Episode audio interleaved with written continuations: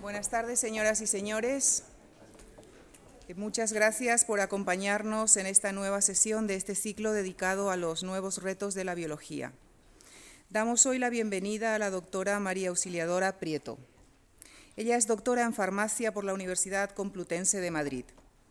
Realizó estudios postdoctorales en el Instituto de Biotecnología en Suiza y actualmente es científico titular en el Centro de Investigaciones Biológicas de Madrid. Solo una pequeña cantidad de las bacterias provocan enfermedades. Existen muchos más ejemplos en los que ellas desarrollan funciones útiles para nuestra vida y para el mantenimiento del medio ambiente. En la segunda sesión de este ciclo, el doctor Fernando Rojo nos describió uno de estos ejemplos, el de las bacterias que degradan petróleo, contribuyendo así a la descontaminación por derrames accidentales. Hoy analizaremos otro ejemplo, el de las bacterias capaces de elaborar plásticos. El hecho de que los plásticos convencionales se elaboren a partir de petróleo, además de incidir en el consumo de una fuente de energía no renovable, ha generado otros problemas en el medio ambiente, como el incremento del efecto invernadero y la contaminación. Los residuos de los, plásticos convencionales no se degradan, se acumulan en el medio ambiente durante muchísimos años. La doctora Prieto nos hablará hoy de una de las alternativas más prometedoras y menos contaminantes, los plásticos producidos por bacterias. Doctora. muchas gracias por esta introducción y bueno, me gustaría agradecer a los organizadores que me dejen eh, eh, darles a conocer mi trabajo. Me gustaría comenzar esta conferencia con una reflexión, invitándoles a ustedes a pensar eh, en su vida cotidiana qué papel juegan los plásticos convencionales que todos conocemos, las bolsas de plástico. Yo esta mañana estaba desayunando, estaba tomando un café y veía la cafetera, está hecha de plástico, la plancha está hecha de plástico, todos los electrodomésticos pequeños. Me iba a lavar los dientes, el cepillo de dientes es de plástico, la bolsa de basura es de plástico, el cubo de basura es de plástico. La televisión está hecha de plástico, el móvil de plástico. Es que realmente no, nos podemos eh, imaginar llevar la vida que llevamos nosotros ahora mismo en el año 2006 sin la existencia de estos eh, plásticos. Realmente los, plásticos derivados del petróleo son unos eh, materiales eh, con unas propiedades eh, excepcionales, han sido cruciales para el desarrollo de toda la tecnología industrial que hemos experimentado durante el siglo pasado. De hecho, producimos en el mundo más de 150 millones de toneladas de estos residuos derivados del petróleo. Como digo, estos, estos materiales tienen unas propiedades excelentes una de ellas es que son completamente resistentes a la biodegradación, es decir, no son atacables e hidrolizables por eh, los microorganismos que forman parte del suelo, las bacterias, los hongos. Si nosotros tiramos una bolsa a un parque, puede romperse, pero estará allí durante cientos y a veces miles de años. Esto ha generado un grave problema desde el punto de vista del, medio ambiente. Se generan millones de toneladas de residuos eh, no degradables en diferentes hábitats. En España, de hecho, eh, ustedes se preguntan, es que si los plásticos ahora se reciclan, bueno, no llegamos ni al 10% de reciclar de la producción que tenemos en España, que actualmente es más o menos de unos 5 millones de toneladas. Esto ha generado, como digo, un grave problema por acumulación de estos residuos, que en principio es de tipo estético. A nadie nos gusta pues, ir a la playa y encontrarnos todo tipo de bolsas, botellas tiradas. Tampoco nos gusta pasear por el campo y ver plásticos acumulados en todo tipo. la gente es más o menos educada, pero siempre encontramos algunos de estos residuos. Existe también otro problema, que es el que genera sobre nosotros la, flora y la fauna. estos materiales son resistentes a todo tipo de degradación, luego no son tóxicos, pero también hemos oído hablar de las tortugas que mueren, por ejemplo, por asfixia al, ingerir estas bolsas que andan flotando por, por el océano.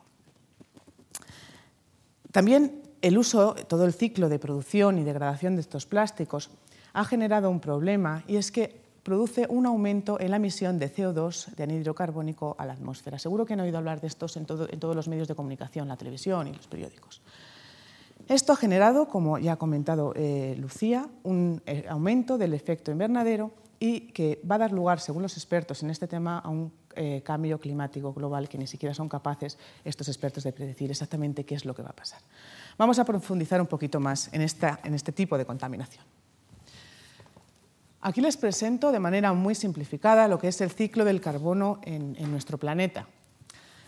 Las plantas captan el, CO2 de la atmósfera para formar, eh, mediante la fotosíntesis, para formar su materia orgánica, es decir, sus hojas, los troncos, las raíces. es decir, el carbono que forma parte de este CO2 en la atmósfera se convierte en planta, para entendernos. ¿eh? Estas plantas son ingeridas por los animales herbívoros para crear otra vez su materia orgánica, sus músculos, su, carne, su piel. Estos animales contribuyen a la emisión de CO2 mediante la respiración.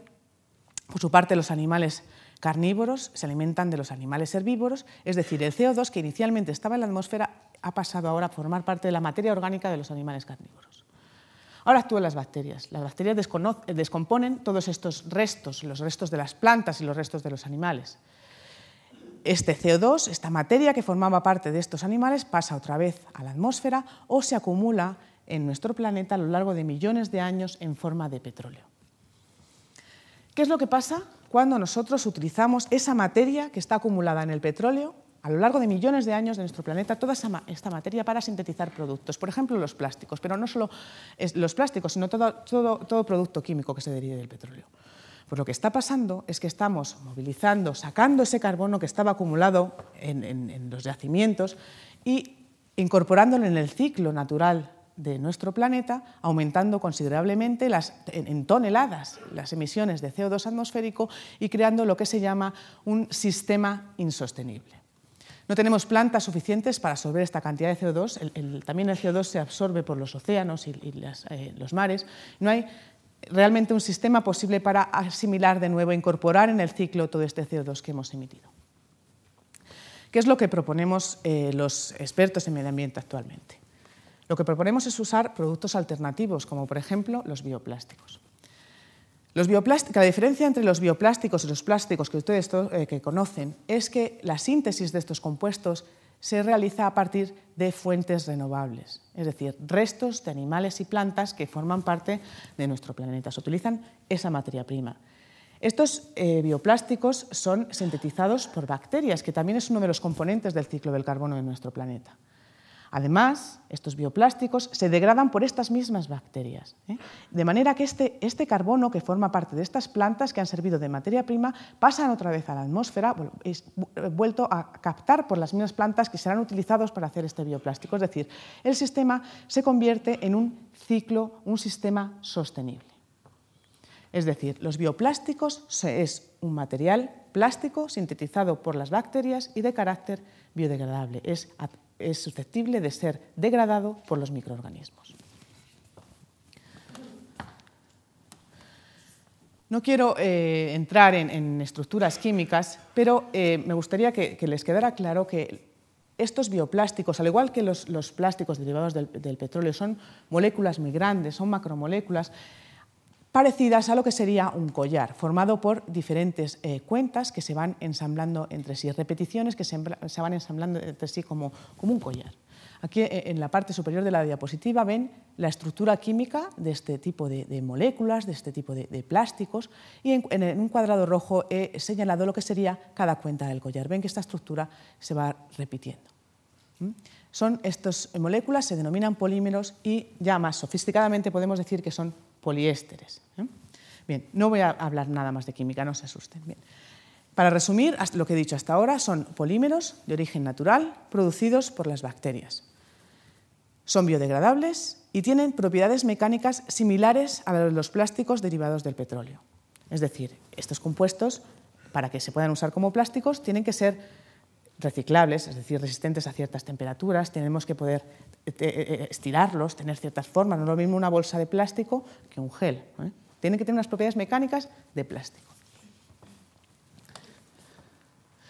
Yo sé que ahora muchos de ustedes estarán preguntando, pero bueno, ¿cómo hacen las bacterias para producir estos polímeros? ¿Cómo es posible que una bacteria me dé un bioplástico? Bueno, pues yo les quiero presentar una bacteria con la que nosotros trabajamos en el laboratorio que se llama Pseudomonas putida KT2440. Este es el aspecto de la bacteria cuando está creciendo en un medio de cultivo sólido. Es decir, es una masa, como ven ustedes, blanca. Aquí hay millones de células bacterianas. Cuando nosotros observamos estas bacterias al microscopio óptico, es una herramienta habitual nuestra en el laboratorio, podemos verla con dos morfologías. Vemos que a veces son bacilos eh, aparentemente homogéneos en su interior, no vemos nada especial, son oscuros, pero a veces, y dependiendo de las condiciones de cultivo, es decir, del alimento que le suministremos, aparecen unos puntos brillantes, aquí aparecen azules, pero son brillantes, son inclusiones que están en el interior de la bacteria, y estos son los bioplásticos. Si aumentamos un poquito la imagen, vemos que esta este sería la misma foto al microscopio óptico, aumentada, y cuando vemos en el microscopio electrónico, vemos que estas que aparecen como hasta 8 o 10 inclusiones, es lo que nosotros llamamos gránulos, de estos materiales acumulados dentro de la bacteria. Hay bacterias que llegan a producir hasta un 95% de su masa, de su peso seco, es estos bioplásticos. El tamaño, pues el tamaño, aquí pongo 500 nanómetros. Un nanómetro es eh, como si dividiéramos un milímetro un millón de veces. Son realmente pequeñitas, igual que para que quepan en las bacterias, evidentemente. Bien. Aquí les he puesto un dibujo eh, que esquematiza qué es lo, cómo sería o qué estructura tiene este, esta inclusión dentro de la bacteria. Este polímero del que les he hablado, este collar, es, es una grasa, es una, una molécula altamente hidrofóbica. Entonces no sería estable tenerla dentro de la bacteria. La bacteria tiene mucha agua, no serían compatibles. Bueno, pues el, gránulo se estructura de la siguiente manera.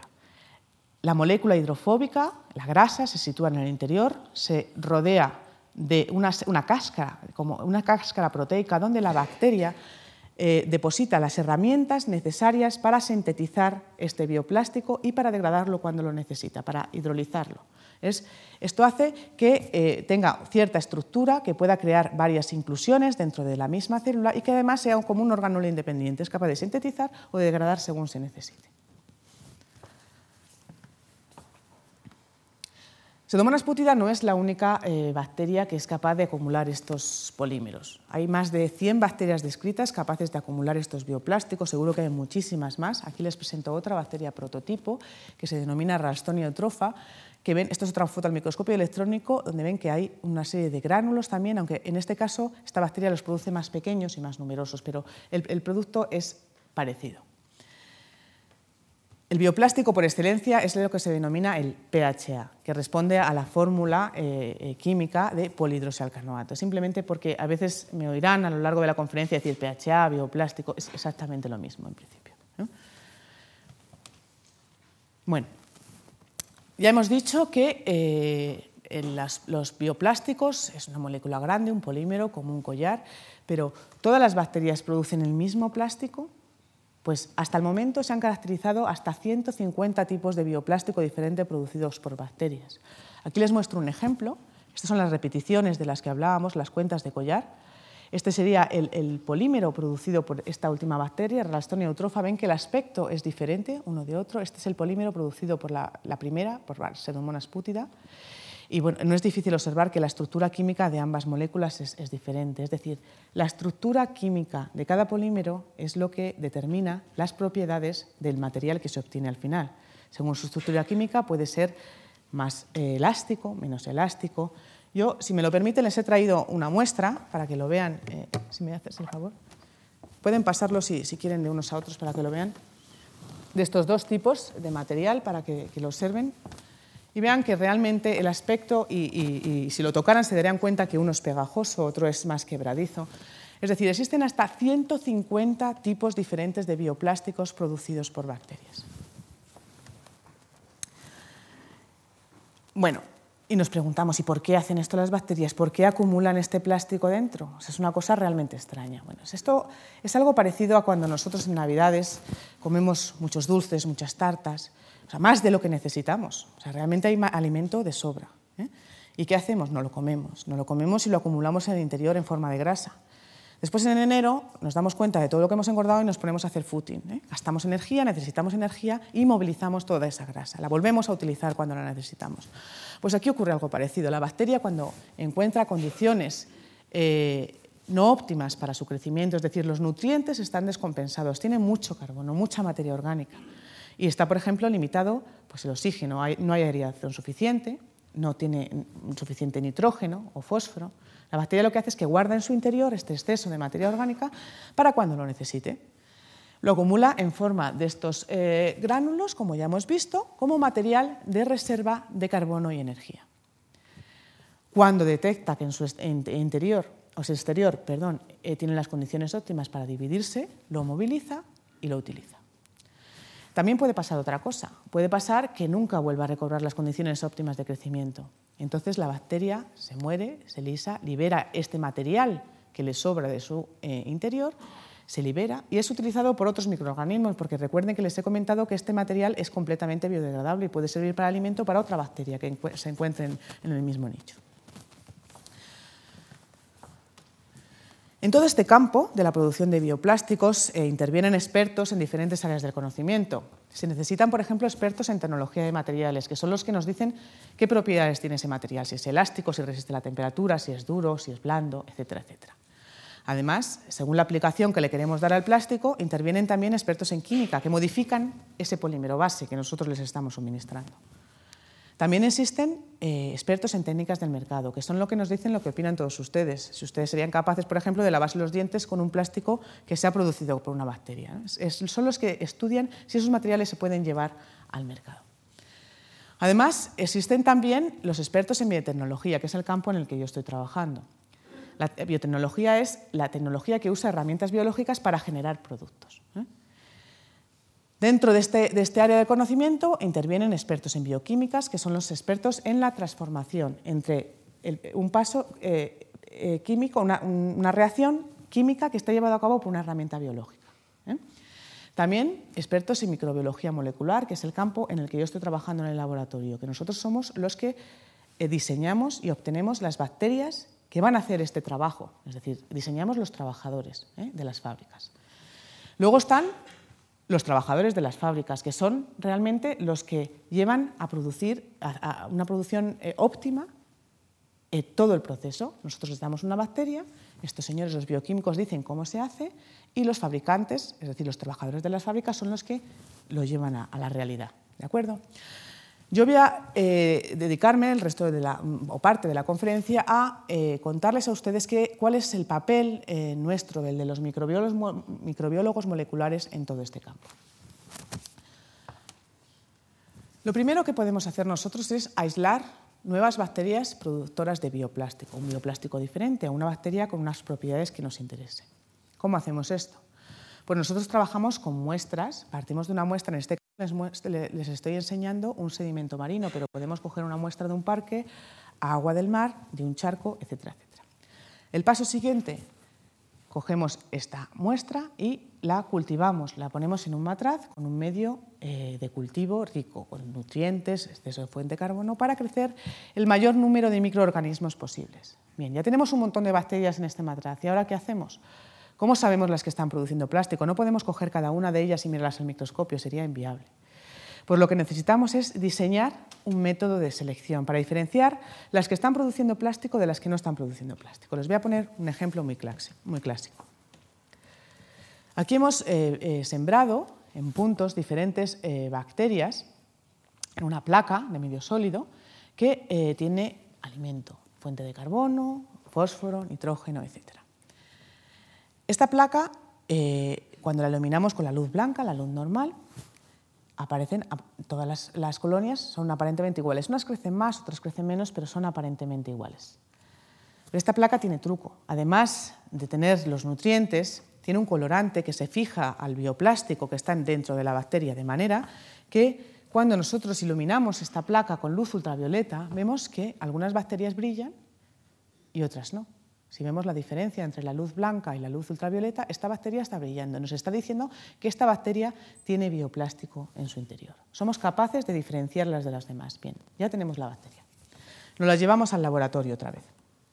Y ahora nosotros tenemos que ser capaces de, con esta bacteria que nosotros hemos aislado, llenarla de plástico y producir ese material que les estoy enseñando a ustedes.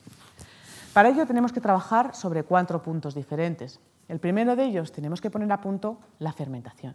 Es decir, aquí les pongo, este es el caso de la bacteria esta que les he enseñado inicialmente, de Pseudomonas putida, pero eh, que produce eh, bioplástico a partir de ácido graso, que es, uno de los componentes de la grasa. Eh, utiliza como precursor ácido graso y llega a tener un 60% de su masa, llega a ser bioplástico.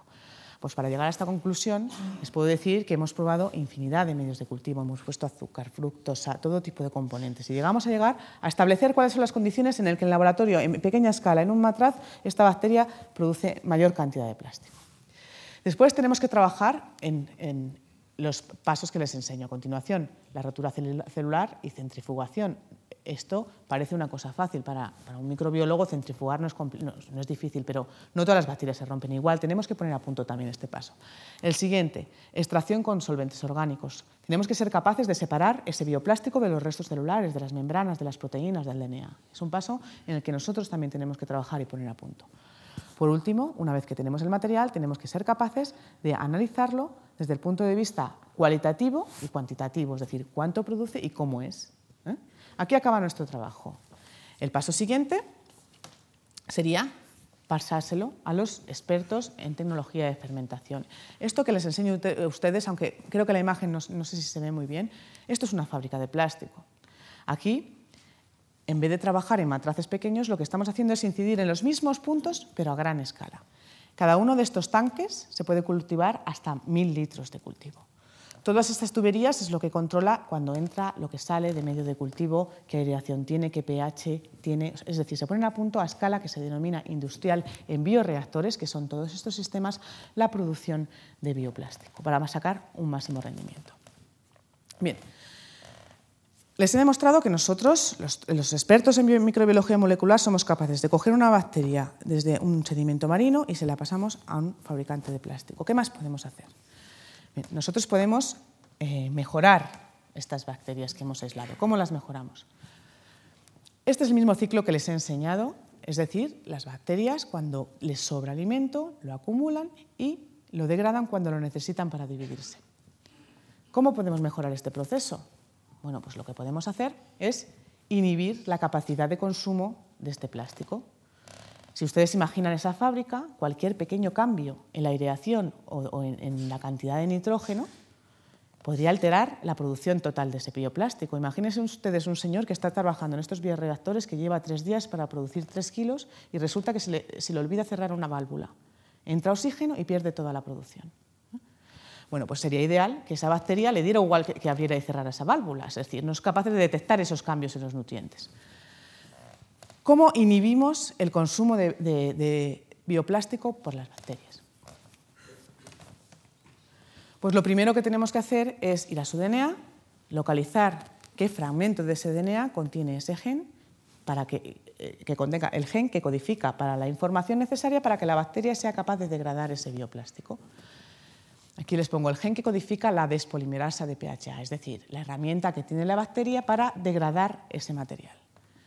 ¿Qué es lo que hacemos a continuación? Lo destruimos, lo mutamos, ¿eh? lo inhibimos.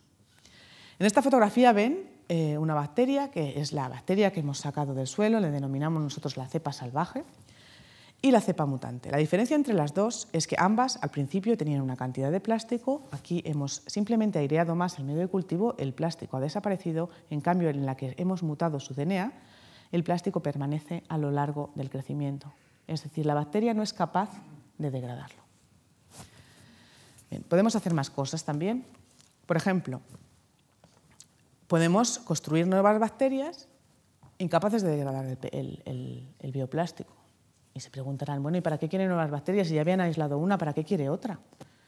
Pues muy fácil. Yo esto, el ejemplo que les podría poner es cuando, por ejemplo, si ustedes tienen invitados para cenar y la diferencia entre hacer la, cena en su cocina, con su nevera, con su compra que han hecho, con sus cacerolas, o irse a casa de los invitados a prepararle la cena. Es mucho más fácil trabajar en casa y con las herramientas que conoces. ¿eh? Pues eso nos pasa a nosotros, que nosotros preferimos trabajar con bacterias que ya conocemos, que sabemos cómo crecen, a qué velocidad, qué utilizan como, eh, eh, alimento para crecer. Este es el caso de la bacteria Escherichia coli. Escherichia coli es una bacteria que se usa muchísimo en biotecnología, en, estos bioreactores, porque es una bacteria que crece muy rápidamente, más, mucho más rápidamente que otras. El metabolismo está muy bien establecido, es decir, nosotros sabemos en qué transforma esos alimentos que le estamos suministrando, conocemos todas sus rutas metabólicas. Además, tenemos desarrolladas todas las herramientas genéticas que necesitamos para mutar, producir otras proteínas, para, digamos, hacer eh, lo que nosotros sabemos hacer, ingeniería genética. Además, están establecidas todas las técnicas, eh, eh, están muy bien establecidas para el cultivo y procesamiento en bioreactores. Cuando estamos trabajando con miles de litros, es mucho más fácil hacer lo mismo que decía de la cocina. Es más fácil trabajar con tus cosas que te traigan una bacteria nueva y tengas que empezar desde el principio. Otra ventaja, que el PHA no se degrada porque no tiene ese sistema, no tiene esos genes que tenían la información para degradar el DNA si no tiene los genes para degradar, pero tampoco tiene los genes para producirlo, porque hasta el momento Escherichia coli, que yo sepa, no produce bioplásticos. Bien, ¿qué es lo que podemos hacer entonces? Pues lo que podemos hacer es sacar los genes, extraer los genes de otra bacteria y clonarlos en Escherichia coli. Aquí os pongo un ejemplo. Rastonia eutrofa es una de las bacterias que les he mostrado que eran capaces de producir bioplástico. Bueno, pues nosotros localizamos en su cromosoma cuál es la información, el fragmento de DNA que contiene estos genes, los clonamos en Escherichia coli y ahora coli puede producir plástico. Ya la podemos llevar a la fábrica, lo podemos llevar a los fermentadores y tratarla como nosotros queramos porque ya la conocemos. ¿Qué más podemos hacer? Otra cosa que podemos hacer es eh, alterar su capacidad de síntesis. Hemos visto que somos capaces de aislar bacterias, de inhibir su degradación. ¿Qué podemos hacer ahora? Alterar la capacidad de producirlo. Es decir, crear lo que nosotros denominamos bacterias hiperproductoras. Las bacterias transforman estos precursores de los que hemos hablado, en el caso de Pseudomonas, por ejemplo, los ácidos grasos, en bioplásticos. Si nosotros alteramos todo ese metabolismo para que produzca bioplástico, podemos conseguir que aumente esa capacidad de producción. Voy a ponerles un ejemplo esta técnica se llama ingeniería metabólica, que es otro, de los eh, campos en los que nosotros estamos trabajando. Hemos comentado que esta bacteria, Pseudomonas putida, la cepa salvaje, es capaz de transformar ácidos grasos en bioplástico. En condiciones normales, cuando la bacteria no está acumulando esta, esta, materia en el interior celular, esta bacteria transforma los ácidos grasos mediante un ciclo metabólico en una molécula más pequeñita y más asimilable que se llama acetil-CoA. Bien, cuando detecta que hay un exceso de fuente de, carbono, la bacteria dirige su flujo metabólico hacia el precursor del bioplástico, es decir, una molécula, un intermediario, es decir, una transformación desde ácidos grasos hasta este precursor y este bioplástico.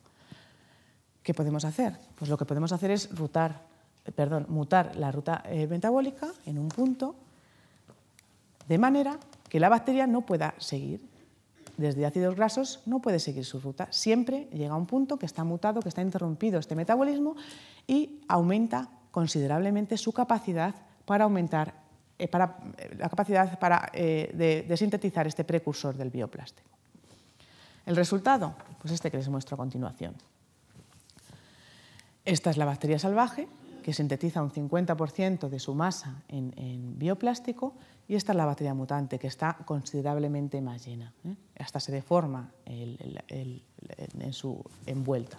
Eh, sintetiza hasta un 90% de bioplástico.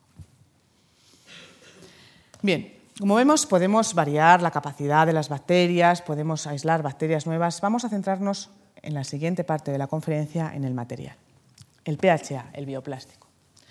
¿Qué podemos hacer a partir de bioplástico? Pues lo que podemos hacer es eh, todo tipo de, productos, botellas, pegamentos, eh, productos elásticos como por ejemplo los guantes, los guantes. podemos por ejemplo eh, plastificar tetabricks. Otra característica de este material es que hemos comentado ya que se sintetiza a partir de fuentes renovables, es decir, las bacterias son capaces de sintetizarlo a partir de restos de plantas y de animales. Además, actualmente existe la tecnología suficiente como para eh, que las plantas recombinantes sean capaces también de producir este bioplástico. Es decir, la producción de estos bioplásticos siempre es a partir de fuentes renovables. Otra característica, que es completamente biodegradable. Si nosotros enterramos una botella esta, eh, eh, fabricada a partir de este material en el suelo de un parque, al cabo de un año veremos que se ha degradado. Una, una, botella del plástico derivado del petróleo simplemente se, haría, se fragmentaría. Otra característica muy importante es que es un material biocompatible. ¿Qué quiere decir que es biocompatible? Pues que se puede introducir en nuestro organismo sin producir eh, reacciones adversas. No produce alergia, no produce cáncer, no produce malformaciones en el feto. Es decir, se puede utilizar en biomedicina. Estos materiales que se utilizan en biomedicina como implantes se denominan biomateriales. Para definirlo, podemos decir que es un material biológico destinado a su aplicación en los seres vivos, es biocompatible y además se tiene que asegurar una determinada vida media. Es decir, tienen que sufrir una serie de tratamientos de esterilización para poder incorporarlos en nuestro organismo, por ejemplo. Tienen que tener unas características mecánicas eh, importantes.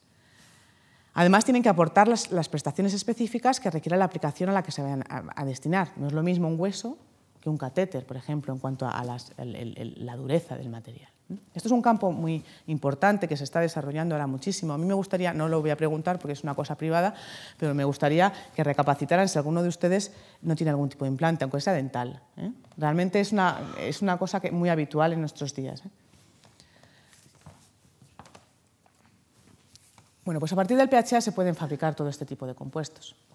Se pueden fabricar eh, comprimidos para medicamentos, micropartículas para fabricar medicamentos eh, de liberación sostenida, estos medicamentos que se consumen una vez a la semana y se van liberando a lo largo de los días la dosis que necesitamos. Se pueden fabricar eh, fibras para, para cirugía, para hilos de sutura, todo tipo de membranas para parches, stents coronarios para cirugía vascular, para abrir la luz de las arterias. Y una cosa que les pongo aquí como soportes y andamiajes. ¿Qué es esto de los soportes y andamiajes? Bueno, pues esto se usa en eh, medicina regenerativa, en ingeniería de tejidos. No es mi campo, pero me, gusta comentarlo porque realmente esto se está realizando con material eh, producido a partir de bacterias. Eh, sé que normalmente interesa mucho a la gente. Bueno, esto es un campo que ahora mismo tiene muchísimo futuro. consiste en la regeneración de tejidos poniéndoles una base para que las células del tejido que se quiere regenerar tengan una forma que adquirir. Aquí les pongo un ejemplo de unas células de hueso, osteoblastos, que cuando no les ponemos este andamio, esta base, crecen de maneras separadas. Sin embargo, si le ponemos una base de PHA, se adhieren y forman el, entre el, entramado del tejido. Son capaces de dar una forma. Les podría comentar que hace poco estuve en un, un simposium eh, de este tipo de biomateriales y tuve en mi mano una, nariz y una oreja que me impresionó muchísimo, hecha de este tipo de material. Y se, estaba, se, quería destinar para eh, regenerar eh, tejido cartilaginoso para implantarlo a un paciente. Realmente es una cosa que en el futuro veremos eh, y, es un campo impresionante que, el que nos espera. Bueno, hasta ahora hemos hablado de, ese compuesto generado completamente por las bacterias, es decir, el pH. Existen otros bioplásticos, como por ejemplo este que les presento aquí, el PLA, que se denomina ácido poliláctico. Se lo quería nombrar porque eh, precisamente es un, compuesto que ahora mismo es un material que, leerán en los periódicos habitualmente porque es, bastante conocido y es un bioplástico que se denomina semisintético porque no se genera completamente por las bacterias, intervienen en el proceso pero no eh, para generar el material eh, final. Las aplicaciones, pues las mismas que las del PHA. Es un biomaterial, se puede utilizar en todo tipo de embalajes y para eh, todo tipo de utensilios plásticos. Aquí les pongo algunos ejemplos. ¿Por qué digo que es semisintético? Porque el último paso eh, se lleva a cabo mediante una reacción química. Las bacterias del género Lactobacillus producen ácido láctico a partir de carbohidratos o residuos agrícolas, es decir, de fuentes renovables, exactamente igual que el, bioplástico que hemos visto anteriormente. La diferencia es que este intermediario, que llamamos nosotros, se somete a una reacción química para crear el material final, el producto. ¿eh? Es un bioplástico semisintético. Actualmente existen en el mercado comercializados ya eh, diferentes productos a partir de estos dos tipos de bioplástico. Aquí les pongo algunos ejemplos por si lo ven en la prensa y, lo reconocen. Existen eh, eh, empresas bastante importantes como Procter Gamble o Metabolics, que están produciendo estos dos compuestos a partir de PHA. En el caso del PLA, como les digo, está más extendido, existen también diversos ejemplos, pero esta gráfica se la he puesto también para comentarles este logotipo que hay aquí. Este logotipo es el que se está utilizando, no en España, desgraciadamente todavía no tenemos, no encontramos estos productos en el supermercado, pero en, países como Alemania, Finlandia, Holanda, podemos ver en el supermercado bolsas de patatas que tienen este logotipo y que lo que les está indicando precisamente es que es un bioplástico eh, biodegradable, no es un plástico reciclable que todos estamos acostumbrados a ver esas flechitas verdes que, vemos en nuestros materiales convencionales. Este, este logotipo certifica que es un el material está hecho de bioplástico. Bueno, Yo sé que eh, a estas alturas la mayoría de ustedes están preguntando, están haciendo esta pregunta porque siempre me la preguntan cuando doy estas conferencias. Es decir, la pregunta es, ¿podrán los bioplásticos reemplazar a los plásticos derivados de la industria petroquímica en el futuro? Bien, pues la respuesta, la respuesta es no totalmente y no todavía. Vamos a ver ejemplos. Yo no sé ustedes, pero sinceramente yo no me subiría a un avión en el que se ha fabricado con un material biodegradable. O sea, hay ciertos sectores en los que es impensable eh, que los bioplásticos puedan tener éxito. ¿eh? Es completamente impensable. En cambio, hay otros sectores del mercado que realmente son susceptibles de, de utilizar este tipo de materiales. Por ejemplo, en embalajes, recipientes o las basuras, el procesamiento de residuos. Todas estas imágenes que les pongo aquí están fabricadas, son materiales que están fabricados con bioplásticos, bien PLA o bien PHA. Vemos que se puede utilizar eh, para em, embalaje de alimentos eh, frescos. Recuerden que este material es natural, es biocompatible, no produce ningún tipo de reacciones. es el, el material más sano que se pueden ustedes imaginar. Para redes, para vegetales.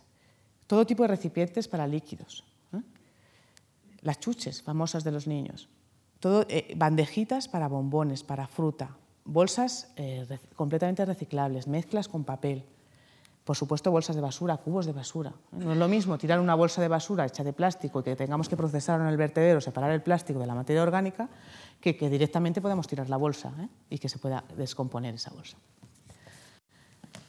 ¿Para qué más cosas podemos usar los bioplásticos? Pongo aquí utensilios para comida rápida.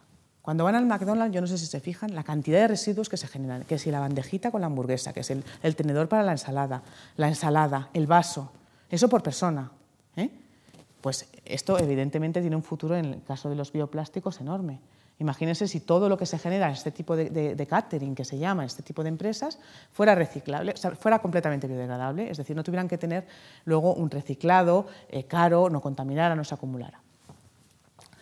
Otro sector en el que los bioplásticos podrían aplicarse. Los juguetes. Yo tengo dos niños y les puedo decir que todos los juguetes de mis hijos están hechos de plástico. Todos, las construcciones, los... Bueno, no voy a entrar en detalle. Aquí les pongo un ejemplo de plastilina biodegradable y un juguete para animales. ¿eh? Esto realmente es un campo en el que también se pueden aplicar estos productos. Más cosas. Papelería. No sé si han planteado alguna vez que cuando, cuando tienen que tirar a la basura un sobre, ¿Dónde lo tiran? ¿Al papel o donde los plásticos? ¿O lo separan? Bueno, pues habría que separarlo en teoría. Pues lo ideal sería poder tirarlo a la materia orgánica directamente. ¿eh? Todo junto, es reciclable. Sacapuntas, bolígrafos, adhesivos. Les he comentado que estos materiales, algunos de ellos también tienen carácter adhesivo, pueden utilizarse como pegamento. ¿Mm? Más ejemplos. Agricultura y ganadería, eh, perdón, y jardinería. Todo tipo de cuerdecitas, tiestos, plásticos para envolver flores, cuando van por la carretera, yo, como no sé nada de agricultura, pero no sé para qué sirve, pero realmente vemos que los campos están cubiertos de plástico. Me imagino que para proteger los tomates o las fresas, no sé exactamente para qué sirven, pero se utilizan muchísimo plástico en este campo. Aquí también se podrían aplicar este tipo de, de productos. Ya hemos hablado también de los biomateriales, pero no olvidemos los productos higiénicos, palillitos para los oídos, pañales, todo tipo de embalaje y ya y los productos de materiales plásticos. Todo esto es realmente un campo en el que los bioplásticos eh, pueden perfectamente aplicarse y competir eh, de manera positiva con los plásticos derivados de la industria petroquímica. Si lo piensan, es un poco absurdo que nosotros vayamos al supermercado, usemos una bolsa, tardemos cinco minutos en llegar a casa y esa bolsa dure millones de años. Eso, es, bastante incongruente. Bueno, pues eh, ¿Qué es lo que va a pasar? ¿Qué, le voy a dar unos, cuantos números para ver a dónde vamos a llegar. Hasta ahora les he demostrado el no totalmente. Ahora vamos a hablar del no todavía. En Europa estamos produciendo actualmente en el año 2005 35 millones de toneladas de plásticos derivados del petróleo, de los cuales solo el 10%, es decir, 3,5 millones de toneladas se dedican a los sectores de los que les he hablado, embalaje, etcétera, etcétera, es decir, los sectores donde los bioplásticos podrían aplicarse. El pronóstico para el año 2010, pues subimos a, en este 10%, el 5,5 millones de toneladas. Vamos a la industria. ¿Qué capacidad tienen las industrias que actualmente se dedican a los bioplásticos para generar este tipo de materiales? actualmente producimos 400.000, producen, perdón, en Europa 400.000 toneladas al año de estos bioplásticos, es decir, más o menos un 10% de lo que se necesitaría. Las previsiones para el año 2010 son del 20 al 25%, lo cual, si lo piensan, no está nada mal, pero todavía queda muchísimo camino por recorrer para llegar a ese 100% de los, todos los sectores en los que se puede aplicar los bioplásticos. Y me dirán, pero bueno, si ya me han dicho que eran capaces de producir las bacterias, que todo que se podía hacer, ¿por qué no lo hacen? ¿Por qué no pueden producir más? Bueno, en los años 70 hubo eh, mucho interés en este tipo de productos, porque por la crisis del petróleo hubo eh, muchísimo desarrollo de toda esta tecnología. Y eh, realmente hubo muchas personas que se hicieron muchísimas ilusiones y llegaron a una conclusión en la que dijeron que no, que era muy caro. Que llegaba a un punto de decir, no, es que es muy caro y ya no compensa. Bueno, pues yo les puedo decir ahora mismo que el precio en la producción de estos eh, compuestos, al menos es lo que dicen los fabricantes, es completamente comparable a los plásticos derivados de la industria petroquímica. El problema es la infraestructura que hay alrededor de estas fábricas. Se pueden imaginar los millones de toneladas de residuos vegetales que se necesitan para transformar en estos plásticos. Y en eso precisamente es en lo que se tiene que trabajar. ¿Cuál, desde mi punto de vista, qué es lo que realmente ahora se necesita para que estos biomateriales o estos bioplásticos realmente tengan éxito en nuestro mercado y lleguemos a ese 100%? Pues tiene que darse una sinergia entre dos tecnologías. Por una parte están la producción de bioplásticos basados en fuentes renovables. Como les he comentado, sí se puede hacer ahora mismo.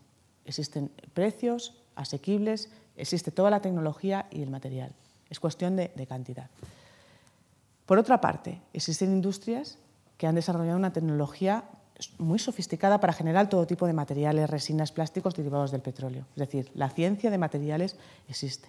Y lo que tiene que pasar ahora es que exista una sinergia entre ambas tecnologías para desarrollar una tecnología de bioplásticos, es decir, basados en fuentes renovables, hacer las modificaciones químicas que necesitemos para crear el producto que necesitamos finalmente.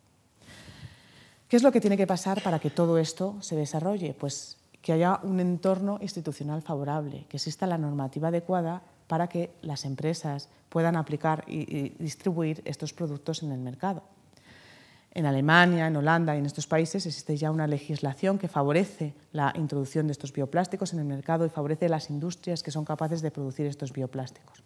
Todos hemos eh, oído hablar del, famoso protocolo de Kioto que eh, fuerza a los, países a reducir sus emisiones en, en CO2. Bueno, pues en principio esto es lo que se necesita, que todos tomemos conciencia, que los gobiernos tomen conciencia y que empecemos a trabajar en este aspecto. Bien, para finalizar esta conferencia me gustaría mostrarles eh, algunas eh, fotografías del centro en el, que, en el que estoy trabajando. Es el Centro de Investigaciones Biológicas del Consejo eh, Superior de Investigaciones Científicas. Es un centro nuevo, llevamos apenas tres años en él. Esta es otra visión del instituto. trabajamos más de 500 personas en este, en este, instituto, de los cuales 90 somos investigadores del Consejo. Y dentro de este centro yo pertenezco al Departamento de Microbiología Molecular y en concreto al grupo de biotecnología medioambiental que dirige el profesor José Luis García. Y en este trabajo, en esta línea de biopolímeros, intervienen otras personas como Laura de Eugenio, la doctora eh, Beatriz Galán y el doctor Pedro García. Muchas gracias por su atención.